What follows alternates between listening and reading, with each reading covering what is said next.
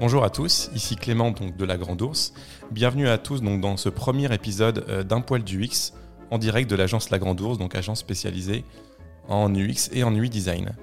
Aujourd'hui donc dans ce podcast, nous accueillons Thomas Isman, UX UI designer au sein de l'agence, qui a mis en place tout un écosystème d'ateliers à distance. Donc aujourd'hui, ce que je vous propose, c'est de découvrir avec Thomas en fait comment est-ce qu'il a mis en place ces ateliers de recherche, de conception, d'idéation à distance et de vous donner finalement quelques, quelques tips, quelques conseils sur euh, ces différents travaux et comment mettre en place vous aussi ce type d'atelier. Bonjour Thomas. Bonjour Clément, bonjour tout le monde. Merci de te joindre euh, à nous pour ce vraiment tout premier épisode du, du podcast euh, et merci d'avoir accepté également de partager ton expérience dans le domaine. alors avant de commencer vraiment dans le, dans le sujet, est-ce que tu pourrais un petit peu te présenter en quelques mots s'il te plaît? Alors oui, donc je suis euh, Thomas Isman, j'exerce le métier d'UX UI designer depuis maintenant plus de trois ans. Euh, pour faire court sur mes études, euh, après une première formation en communication, je me suis dirigé vers le digital pour avoir au final un master en UX management et design thinking.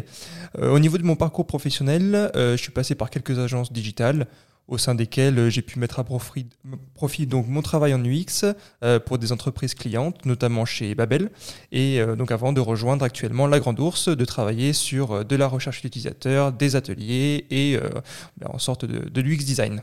En tout cas, c'est vraiment très cool de t'avoir avec nous, donc aussi bien pour ce podcast que à l'agence, on va dire tous les jours.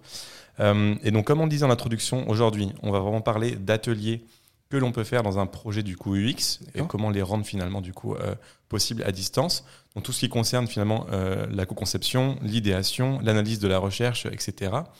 Euh, et avant que tu nous présentes un petit peu tes travaux et qu'on parle de conseils, est-ce que tu pourrais nous en dire plus sur ces ateliers à quoi ils servent, quels ateliers du coup on parle finalement concrètement et quelques exemples que tu as pu faire? Oui, alors tout d'abord pour moi, l'aspect psychologique en, UX euh, est très important. Euh, en tant que designer, nous devons comprendre à la fois les problèmes, mais aussi évidemment être en mesure de les résoudre. Mhm. Euh, faire, faire simple, on va dire que faire simple, c'est toujours compliqué. Alors, on peut faciliter les choses en mettant justement en place ces fameux ateliers. Euh, alors que cela soit des ateliers de recherche utilisateur ou encore de co-conception, d'idéation, euh, ces ateliers prennent une place très importante et sont primordiaux dans les phases de l'UX design. Mhm. Euh, alors, ces ateliers permettent de générer des idées, euh, voilà, d'aboutir à des versions euh, cibles. Je peux dire par exemple, euh, comme exemple, des antipathy maps, des personas, de l'expérience map, des crazy eight, des six to one. mais on peut aussi également retrouver par exemple du service blueprint qui permet en fait de mapper un service entier, comme des parcours utilisateurs, mais aussi tout le processus interne inhérent à ce service. alors il y a un but, alors quand même, le but durant ces ateliers, euh, c'est de collaborer avec les utilisateurs. En fait, on va créer une symbiose, et cette symbiose, elle implique à la fois le designer et le participant, hein, qu'il s'agisse évidemment d'un utilisateur ou d'un membre d'un projet. Mhm. Euh, mais alors, Évidemment, malheureusement, ceci est un peu plus compliqué avec les conditions euh, actuelles sanitaires. Oui, c'est sûr, la crise actuelle a un, un, impact qui est vraiment très fort sur nos manières de travailler, nous, en tant que UX designer. et donc, justement, quelles sont les adaptations à faire en termes d'organisation, selon toi, euh, entre les ateliers physiques qu'on pouvait faire euh, jusqu'à il y a encore à peu près un an euh, et maintenant les ateliers à distance qu'on est amené de plus en plus à faire Ah oui, alors qui, dit atelier en présentiel dit salle, mais aussi évidemment être aux petits soins pour les, pour les participants que, que l'on accueille. Mhm. Il faut prévoir donc la salle, des stylos, un bataillon de crayons, des post-it de couleurs, évidemment en plus hein, les petits gâteaux. voilà. mais alors le fait d'effectuer ces ateliers en, présentiel, euh, ça permet de garder le contrôle sur l'animation. Avec la, situation sanitaire, euh, il a fallu forcément donc s'adapter et réfléchir à une nouvelle manière de penser ces ateliers pour qu'ils restent à la fois évidemment efficaces, mais aussi suffisamment intuitifs et pour garder quand même, même si c'est à distance, quand même le contrôle sur, sur ces derniers. Mmh euh, et alors, qui dit nouveauté dit de ne pas se laisser submerger par les problématiques techniques possibles dû en fait euh, finalement aux tâches à distance. Euh, par exemple la prise en main d'un nouvel outil qu'on verra ensuite euh, dans, plus tard dans le podcast, mais et aussi par exemple aussi l'accompagnement moindre parce que chacun en fait est derrière son écran tout seul à faire l'atelier. Ok, et donc là tu parles justement d'adapter sur différents niveaux finalement l'atelier. comment toi concrètement tu as pu adapter ces ateliers pour les mener de bout en bout sans encombre, comme tu disais avant, avec Mm. les différents problèmes techniques qu'on peut avoir du coup ou autres types de problèmes. Euh, je te demande ça parce que je pense qu'il y a beaucoup beaucoup de designers qui sont intéressés du coup par ces choses-là. Donc voilà, si tu as des conseils du coup sur le, sur le domaine, euh, lance-toi. ouais, ouais, effectivement, effectivement. Au- Auparavant, lorsqu'on parlait d- d'atelier, euh, donc comme je l'ai dit précédemment, pré- précédemment, on avait besoin d'une salle, euh, des post-it, des collations et des dizaines de cerveaux en ébullition. Mhm. Maintenant, il faut remplacer donc cette fameuse salle par une, on va dire ça, une room virtuelle derrière en fait un écran d'ordinateur. Évidemment, il faut garder tous les éléments euh, utiles et inhérents aux ateliers. Euh, alors, alors oui, évidemment, c'est comme tout, il y a forcément des points sur lesquels il faut bien être attentif. Bien sûr. Euh, parce que en fait, quand l'on pense atelier à distance, il faut, un- il faut avoir en tête en fait plusieurs critères. Avant tout, en fait, il faut remplacer donc cette fameuse salle par euh, tout simplement une salle virtuelle. Alors, il existe de nombreux marchés, de nombreux outils pardon sur, le marché euh, qui sont à notre disposition. Euh, de tête, je peux citer par exemple Mural ou encore euh, Miro, qui peuvent être couplés par, par, exemple, des meetings sur Zoom. Ces, outils, en tout cas pour faire les ateliers, ils sont d'une efficacité assez redoutable et ils sont surtout très intuitifs. Ouais, tout à fait. En plus enfin, comme tu disais juste avant, en effet, il y a des choses qui sont vraiment puissantes, on va dire, à faire en mixant les outils, que ce soit des, des outils en effet de, de- de partage, on va dire, ou de collaboration, et des outils plutôt finalement de conférence où on peut tous se retrouver, donc la forme de room virtuel dont, dont tu Ouais, parlais, c'est ça. C'est ça, c'est ça. Et surtout euh, les, euh, les ateliers euh, en, en eux-mêmes, enfin, de faire ces ateliers sur ces outils-là, en fait, on- ces, outils disposent en fait de tout ce qu'on peut faire pour créer et gérer les ateliers. Mhm. Euh, en fait, on, on peut avoir donc des post-it de couleurs, des minuteurs pour cadrer les différentes phases de l'atelier. Euh, on peut avoir des, des modes de vue discrètes ou encore, par exemple, la possibilité, comme sur les outils de design, de Mhm. verrouiller des éléments ou même de les masquer. C'est quoi la vue discrète dont tu parles euh, juste avant? Alors, euh, la, la vue discrète, c'est tout simplement pour euh, éviter de voir ce que les autres font, ce que font les autres participants, Ah tout simplement. C'est juste pour cacher et pour en fait travailler en autonomie, entre guillemets, euh, pour ensuite euh, voir en commun ce que les autres ont fait. Ça permet de masquer tout simplement la souris, quoi, le, voilà, le, le petit curseur. Euh, et donc en fait, avec tout ça, euh, il ne reste plus qu'à euh, se concentrer sur tout simplement l'atelier en lui-même. Voilà, c'est tout simplement aussi facile que, que ça. Alors. Petite question de, de choix, je vais dire un peu mon avis là-dessus. Je, je ne vais pas te dire euh, si Mural ou, ou- ou- est mieux que Miro ou l'inverse, euh, car en fait ça dépend de chaque sujet, ça dépend de chaque personne. Euh, il faut en fait tout simplement, pour les comprendre, il faut tout simplement les essayer. hein. c'est le meilleur conseil que, que je peux donner.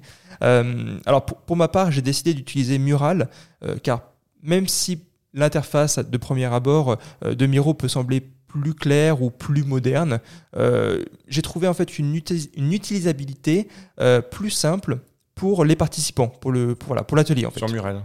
C'est ça, sur Mural. Euh, en fait, j'ai tout simplement pensé plus atelier que plus en fait création de template. Voilà, c'est plus user centrique. Voilà, je, voilà. D'accord.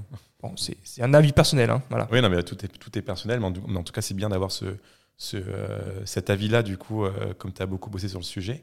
Euh, et côté préparation, est-ce que finalement, c'est plus long de préparer un atelier à distance que d'en préparer un en, en, en présentiel, en physique, comme avant? Oui, alors la, préparation, évidemment, elle est forcément différente. Avant de faciliter un atelier, il faut bien le préparer. Et je vais donner une première clé pour, euh, pour, pour ce podcast. Euh, la, première clé pour réussir un atelier à distance, c'est d'avoir donc un bon outil, Mural, Miro, il en existe plein, euh, mais aussi une bonne connexion Internet. Ça peut paraître bête, mais il faut avoir une bonne connexion Internet du côté du facilitateur pour expliquer correctement les choses, mais aussi du côté des participants, parce que même eux entre eux vont parler entre eux. Donc il faut Mhm, absolument avoir quelque chose de clair, euh, de pas saccader. Euh, mais surtout, euh, il faut absolument avoir un bon support et en fait il faut avoir tout simplement un bon template. Un bon template, c'est-à-dire qu'est-ce que tu entends par, par là, toi, du coup, un template? Est-ce que tu utilises finalement des, des euh, sortes de templates déjà tout faits, on va dire, euh, comme les livrables, ou lorsque tu décides d'aller plus loin dans la, dans la conception de ce euh, template pour ton atelier, euh, pour ton atelier à distance? Eh ben, j'ai décidé en fait de partir à zéro. Euh, enfin, de partir à zéro. J'ai décidé de prendre les templates euh, comme exemple, les templates papier que l'on peut donner en atelier physique.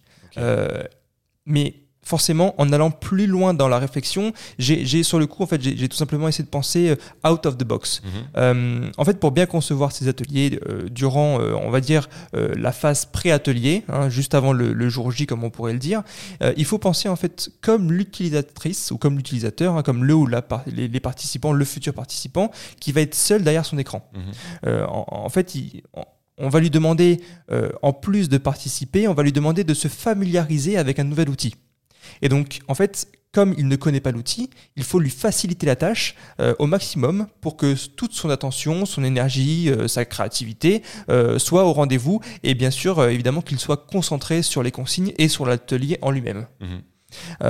Et donc tout ça, ça va permettre en fait d'éviter toute perte de temps. Euh, pour, pour en fait au, maximiser, enfin simplifier au maximum tout simplement l'atelier. Et, euh, et, et pour cela donc il faut le rendre le plus pédagogique possible. Et alors j'ai- fait en fait j'ai conçu avec euh, l'aide des, de, des UX chez la Grande Ourse une dizaine environ une dizaine de, de- de templates de frameworks on va dire ça comme ça sur l'outil Mural. Ok, là tu parles maintenant de, framework. Est-ce que tu peux nous en dire un petit peu plus sur ce que tu entends par justement ce, ce- terme framework? Oui en, en gros alors en gros les templates une fois remplis sont le résultat de l'atelier Ok. Ça, euh, c'est une chose classique. Mhm. Mais je me suis dit qu'à distance, ce n'est pas si simple de travailler directement sur un template ou sur une base de livrables. Euh, en fait, le truc, c'est que dans chaque atelier, euh, il y a des sous-parties. Et donc, chaque sous-partie doit être animée différemment. Alors, bien sûr, il y a une finalité commune euh, à- l'atelier. Par exemple, je vais prendre un exemple du persona. Mhm. Euh, euh, la finalité commune de l'atelier, c'est de créer un persona, d'aboutir à un persona. Mhm. En revanche, euh, chaque partie a, a une, une finalité différente. Par exemple, ça ne va pas faire appel aux mêmes outils. Par exemple, dans le persona, la première sous-partie, c'est de créer l'identité du persona. Donc, on va avoir besoin de, de photos, euh, d'un nom, de, de prénom, etc. Euh, en revanche, par exemple, si on va euh, faire la deuxième sous-partie qui est potentiellement les objectifs ou euh, voilà tout, tout ça pour, pour, pour au niveau du persona, on va besoin plus peut-être d'avoir besoin de, euh, de, de mots, de post-it pour, euh, pour brainstormer et travailler. Donc en fait, dans, dans ma vision, c'est le, le framework, c'est un ensemble. C'est en fait c'est l'ensemble des sous-parties, des outils utilisés, des règles, des consignes, des tips, etc. Voilà. D'accord, donc en fait, oui. Donc, en gros, tu as créé de, vraiment de nouveaux supports avec donc des, euh, finalement des sortes de supports et des outils pour chaque sous-atelier qui permettent à la fin de remplir un template qui va servir en gros de, de livrable. Oui. C'est ça en fait. C'est ça. Et du coup, ton framework, c'est vraiment l'ensemble sur comment est-ce qu'on va travailler Mm, mm. tous en groupe autour du coup d'un atelier, autour de différents templates et compagnie. C'est Ouais. bien ça? Tout à fait, ouais. ouais, ouais. Ok, c'est super intéressant.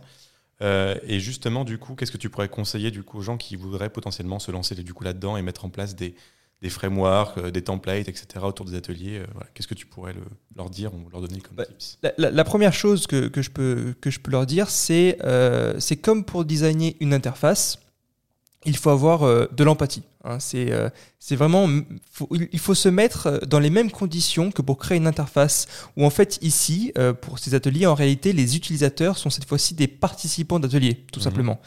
Donc il faut comprendre leur démarche, leurs inquiétudes, que- voilà, comme en UX en fait, tout simplement leurs habitudes. En, en- en somme, c'est une démarche du UX où l'objectif est de créer une interface de facilitation.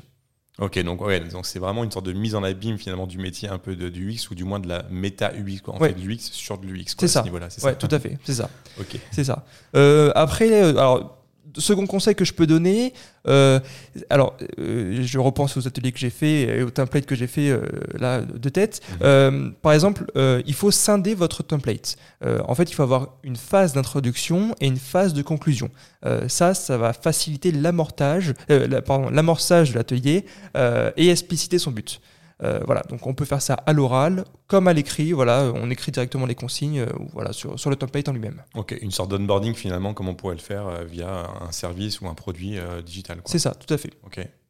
Alors, également, euh, il faut penser à l'atelier digital comme un atelier physique. Euh, par exemple, en mettant des piles de post-it virtuels à disposition des participants. Euh, et alors, évidemment, les post-it, euh, dans la vraie vie, on sait comment les utiliser. hein. on détache le post-it sur le bloc de post-it. Du euh, bon côté. voilà, du bon côté, absolument. Euh, et donc, sur les ateliers digitales, il faut mettre des indications sur comment les utiliser, Mhm. tout simplement. Euh, voilà, donc, Par exemple, juste mettre un petit mot drag and drop, c'est connu. On prend le post-it, on le drag and drop directement sur le template. Voilà, quelque chose de très rapide à faire. Ça permet de gagner du temps et ça évite aussi d'ouvrir directement les menus en fait de l'outil en question. Et en fait, comme ça, tous les participants, ils ont euh, tout simplement euh, euh, tout à disposition. Voilà. Ok, on joue avec les outils qui sont mis à disposition, qui ont été réfléchis par l'animateur. C'est ça. Et pas besoin d'aller creuser dans l'interface pour trouver ce qu'on veut finalement tout est à dispo à côté de notre zone de travail. C'est ça, c'est ça. Il n'y a plus qu'à se servir. On peut aussi, par exemple, associer une couleur de post-it par personne. Ça aussi, c'est assez, assez malin pour, pour, pour, tout simplement euh, repérer son post-it plus tard, peut-être, mhm. pour, pour, les, pour la finalité de, de, de, de l'atelier. alors, si, si, on prend aussi une image de, de, salle, on, voit une table. alors, donc, comme autour d'une table, on, peut prévoir en fait des espaces dédiés pour chaque participant. Mhm. voilà. Et, et, pour pallier au manque de on va dire d'attention hein, pour, euh, pour pallier au manque de collation, voilà, etc. Euh, on peut personnaliser en fait ces zones de travail en y ajoutant les noms des participants, par exemple. Voilà, ça aussi c'est euh, comme la couleur, on, on, met juste son petit nom, voilà, ça, voilà, c'est quelque chose, voilà, ça, ça, amène un petit côté friendly aussi, c'est assez, assez original et assez sympa. En effet. Voilà, on peut rajouter aussi les différentes consignes et tips aussi de, des sous-parties. Euh, ce qui va permettre en fait aux participants de pouvoir les relire à sa guise sans pour autant interrompre en fait le déroulement de l'atelier. Euh, voilà, une sorte de, une sorte de mémo quoi. Voilà. Ok. Euh, dernier petit conseil ou enfin des choses que je, je pense actuellement. alors n'hésitez pas, oui, à prendre tout l'espace que le plan de travail peut vous donner. Euh, ça, c'est aussi euh, un bon conseil, euh, parce qu'en fait, évidemment, cela dépend des ateliers, hein, plus ou moins d'espace, mais certains, à la fin, peuvent être vraiment un véritable champ de mots ou un véritable champ de post-it sans dessus-dessous. Donc, il faut avoir vraiment, il faut penser vraiment à organiser en grande zone son template, en fait. Et justement, un template aujourd'hui, c'est quelque chose qui va être limité ou plutôt illimité, on va dire, en place? Est-ce que je peux faire autant que je veux finalement et d'avoir une sorte vraiment une place illimitée? Ou alors est-ce que de base j'ai une sorte de cadre on va dire dans lequel je peux mettre mes, euh, mes différentes sous-parties d'atelier Alors euh, sur Mural en tout cas euh, on, est quand même limité hein. il y a quand même un cadre comme un artboard en tout cas mais qui peut être vraiment expandable enfin on peut vraiment le, le mettre d'une manière enfin, extrêmement large en tout cas sur, sur, sur l'écran d'ordinateur mhm. alors mais, mais je, peux vous, je, je peux vous rassurer que il y a largement la place et c'est suffisant pour faire des ateliers dignes de ce nom en tout cas. Ok, super. Il faut juste bien s'organiser et ça. ça fonctionne bien. Absolument. Donc, euh, donc oui, comme tu disais juste avant, en effet, c'est plutôt simple, on va dire, aujourd'hui en physique avec les salles de pouvoir prendre autant d'espace que, l'on souhaite.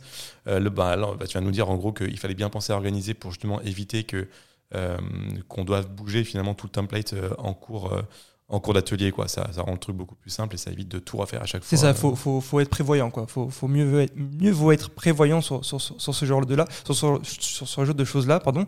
Euh, et alors évidemment euh, une autre chose aussi euh, je viens d'y penser c'est je, ne vais pas insister sur le fait de relire euh, pour les fautes d'orthographe les coquilles etc cela va de soi euh, parce que évidemment certains participants euh, ne vous rateront pas dès qu'ils dès qu'ils verront une petite coquille ou quelque chose comme ça quoi. Ouais c'est clair. Je pense de toute façon qu'on a tous été déjà dans ce cas là du coup au moins une fois de sentir, euh, euh, bon, pas forcément un peu bête, mais en tout cas de, de, de, voir qu'un participant ou, alors un utilisateur a mis le nez finalement sur euh, une faute qu'on aurait laissé traîner sur une interface ou sur même sur un atelier, fait un peu importe quoi, ça fait. Oui, et puis sur une maquette, ça se corrige vite, mais sur un atelier en ligne et en direct, bah, tout le monde t'a grillé en fait. Hein, ça c'est ça c'est clair et net.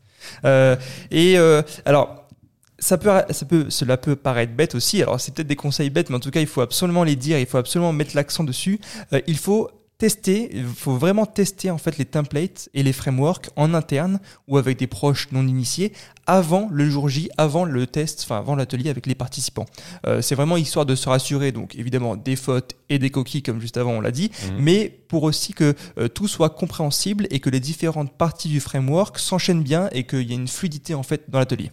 Ok, donc ça aussi, ça fait encore une fois référence finalement à nos méthodes de travail, je dirais pas classiques, mais en tout cas que de tester du coup tout ce qu'on va faire avant de, de vraiment du coup le faire utiliser ou de le mettre en production. En effet, euh, mieux vaut du coup tester, se rendre compte, corriger des choses plutôt que encore une fois se rendre compte euh, dans le moment quoi avec euh, avec tous les gens. Tout à fait. Et oui, et euh, dernier petit tips. après on passe peut-être à autre chose, mais en tout cas deux petits tips. un template, vu que c'est nouveau, enfin c'est c'est pas une salle etc. C'est un template qui est sur un ordinateur. Un template reste un template. Donc il faut pas oublier de le personnaliser selon la typologie du sujet mais aussi surtout le dupliquer pour garder l'original bien au chaud, hein, pour éviter de éviter de tout refaire. Hein, voilà, on va garder l'original, le template reste un template.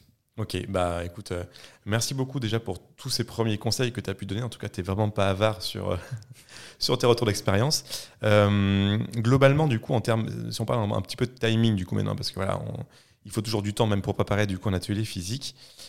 Mais globalement, combien de temps tu mets toi pour préparer un atelier à distance Donc tout le framework, les différents outils, euh, les différents templates, qui soient pour les sous-parties, mais aussi pour la, pour la livraison. Voilà, combien de temps tu penses que en général tu mets sur sur un de ces frameworks-là? Oui, alors ça dépend. ça dépend bien évidemment de l'atelier dont il est, en, il est question. Euh, mais euh, alors, si l'on prend, si l'on reprend par exemple l'exemple de l'atelier de, de, Persona, mhm. euh, alors il faut compter environ 2 à 3 jours pour tout mettre en place. Voilà. alors, le, framework, il reprend, dans le, par exemple dans l'atelier de Persona et dans tous les autres templates, le framework reprend toutes les zones d'une fiche Persona. Et pour chaque zone, les participants peuvent brainstormer en fait pour venir remplir avec les outils mis à disposition cette zone-là. Et donc ils ont une zone qui est dédiée du coup en gros entre eux. C'est ça, une zone de travail. D'accord, une zone de travail de brainstorming ou autre en tout cas. Ok. C'est ça, une zone de travail. Et par exemple, euh, comme euh, je l'ai dit juste avant, euh, que j'ai mis par exemple des, à disposition, donc sur une zone dédiée, sur la zone de travail, toutes les photos de tous les types de personnages possibles. Mhm. En fait, ça évite, c'est un petit plus qui va gagner du temps et qui va éviter d'aller sur Google, chercher une photo, sortir, voilà, couper l'atelier, etc., euh, sortir de, de, de, de, mural, etc. Donc voilà, ça permet de gagner du temps et de rester sur l'atelier et se concentrer sur, euh, sur mural.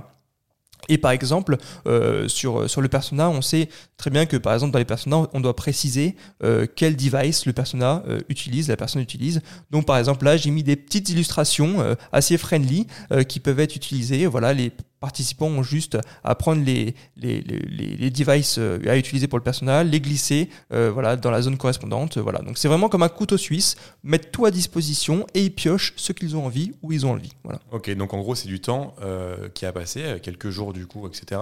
Mais en tout cas ça reste du temps qui est bien investi.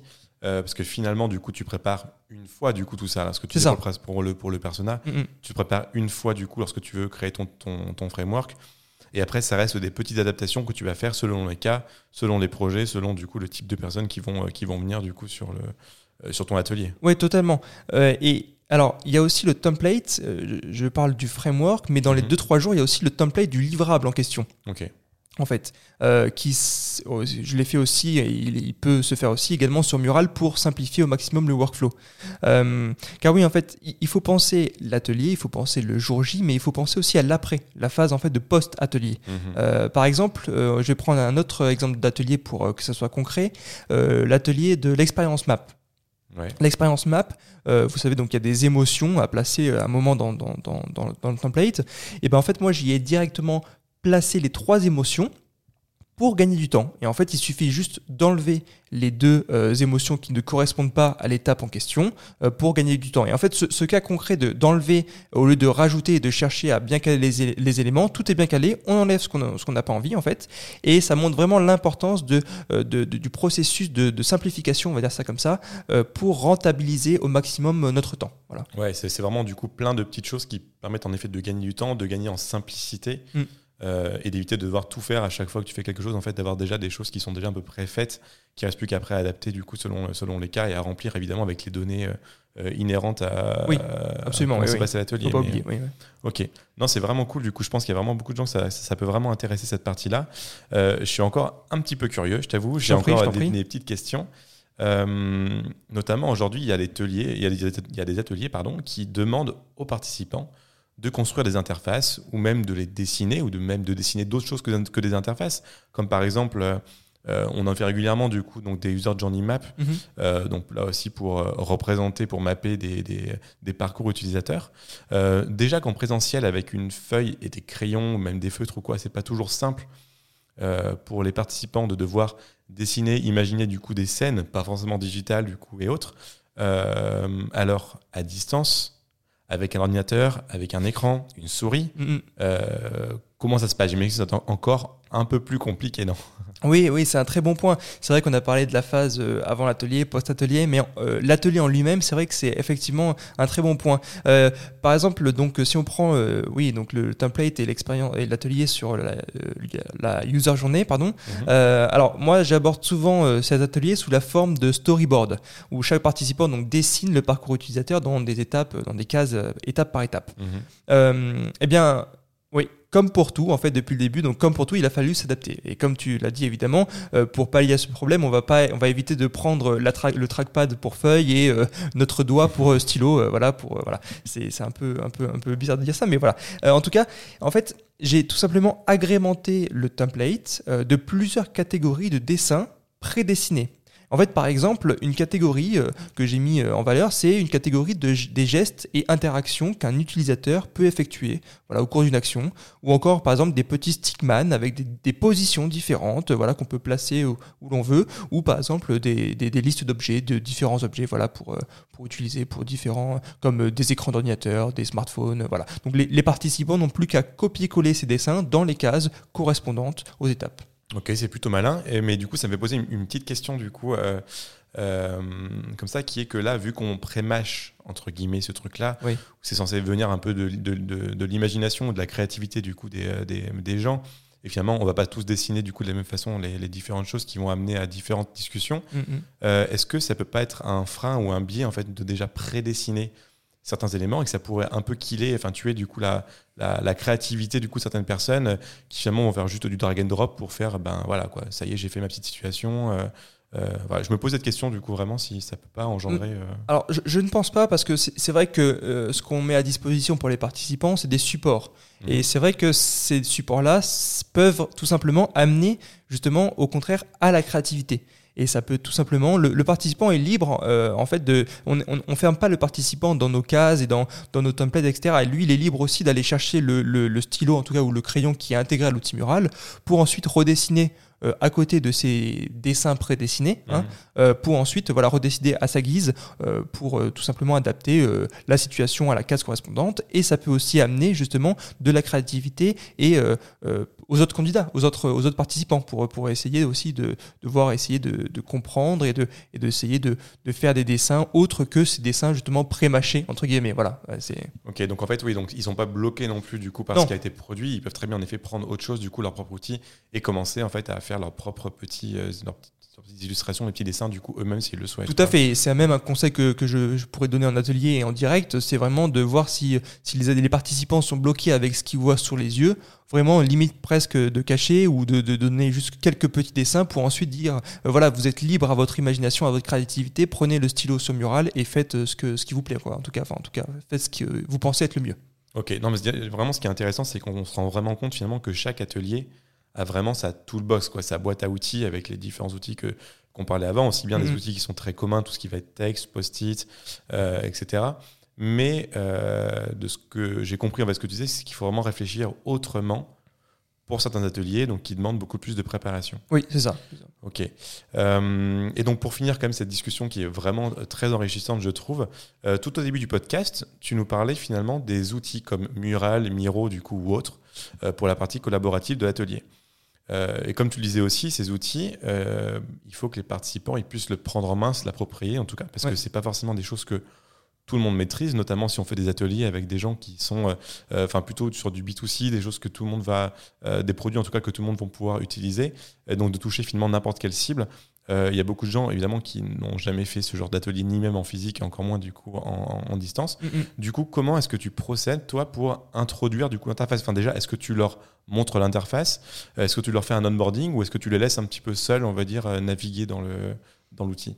C'est vrai, que la plupart des participants n'ont jamais utilisé ce, genre d'outil.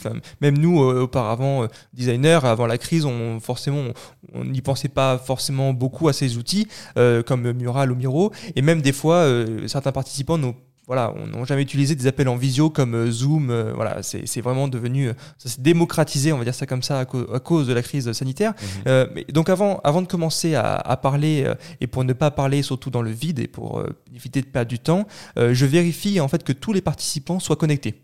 D'accord. Première étape. Première étape, c'est tout le monde est connecté, sans problème technique et surtout à l'écoute. Voilà. Mhm.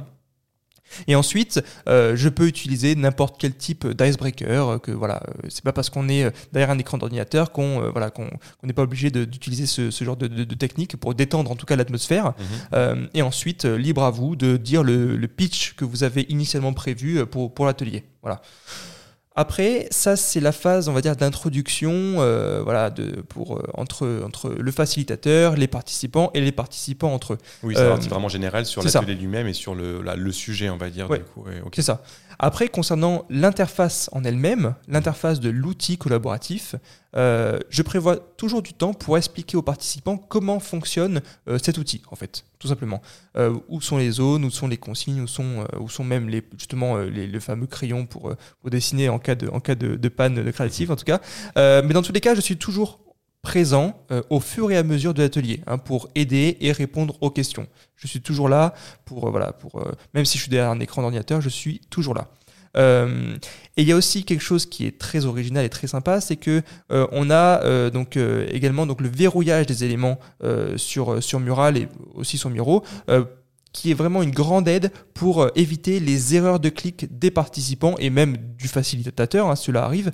Euh, en fait, directement, on peut verrouiller des éléments du template pour ne pas casser, en fait, en fonction de, de- de- des actions perdues, voilà, de, de clics perdus, pour ne pas casser le template et éviter de perdre du temps à le refaire en direct. Ok, donc c'est-à-dire que là aussi, du coup, tu peux sur ton interface, toi, en fait, dire en tant qu'animateur, bah, il y a ce bloc-là, je vais le verrouiller pour l'instant, quitte à le déverrouiller du coup plus tard si tu le souhaites, euh, ou des choses que tu vas garder en fait pour, pour toi, on va dire, euh, sur le, les choses et pouvoir euh, voilà, Oui. vraiment les ouvrir quand tu veux finalement aux gens si tu si as envie de les ouvrir. Oui, oui, en, tant- en tant que facilitateur, on a, on a vraiment une grande liberté, en tout cas, de, de, de, de, de- de- d'expression, en tout cas sur, sur l'atelier. Euh, Mhm. sur, sur Mural, on a du côté en fait de- du facilitateur, on a tous ces outils qui nous permettent justement de gérer au mieux à distance l'atelier.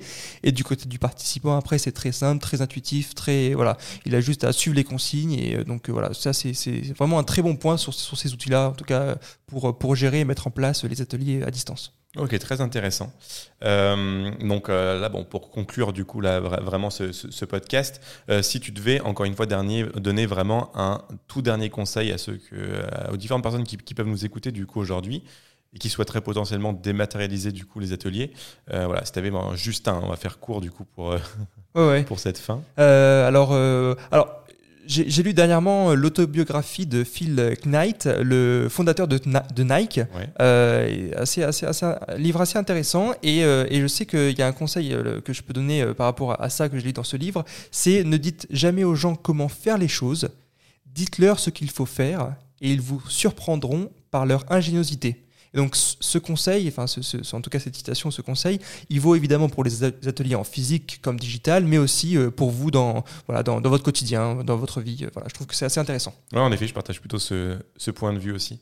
Euh, du coup, juste pour faire un petit récap, on va dire, de, ce qu'on s'est dit là, en gros, pour moi, je peux résumer ça en quelques mots, notamment sur la partie de la flexibilité, en gros, de faire quelque chose qui va être flexible à l'usage, qu'on va pouvoir réutiliser du coup facilement, même si ça prend un petit peu de temps.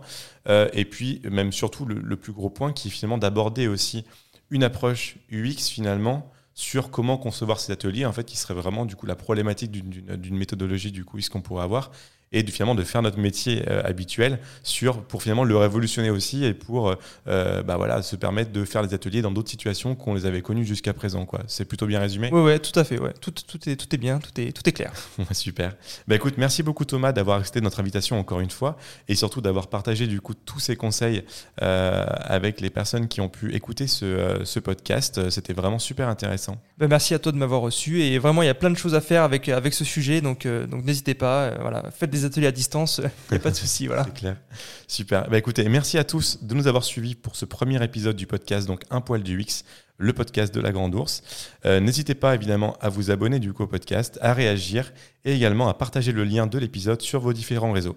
Euh, vous pourrez également retrouver en fait des articles sur notre blog et différents templates d'ateliers directement sur notre site, donc lagrandours.design, euh, dans la section du coup des ressources.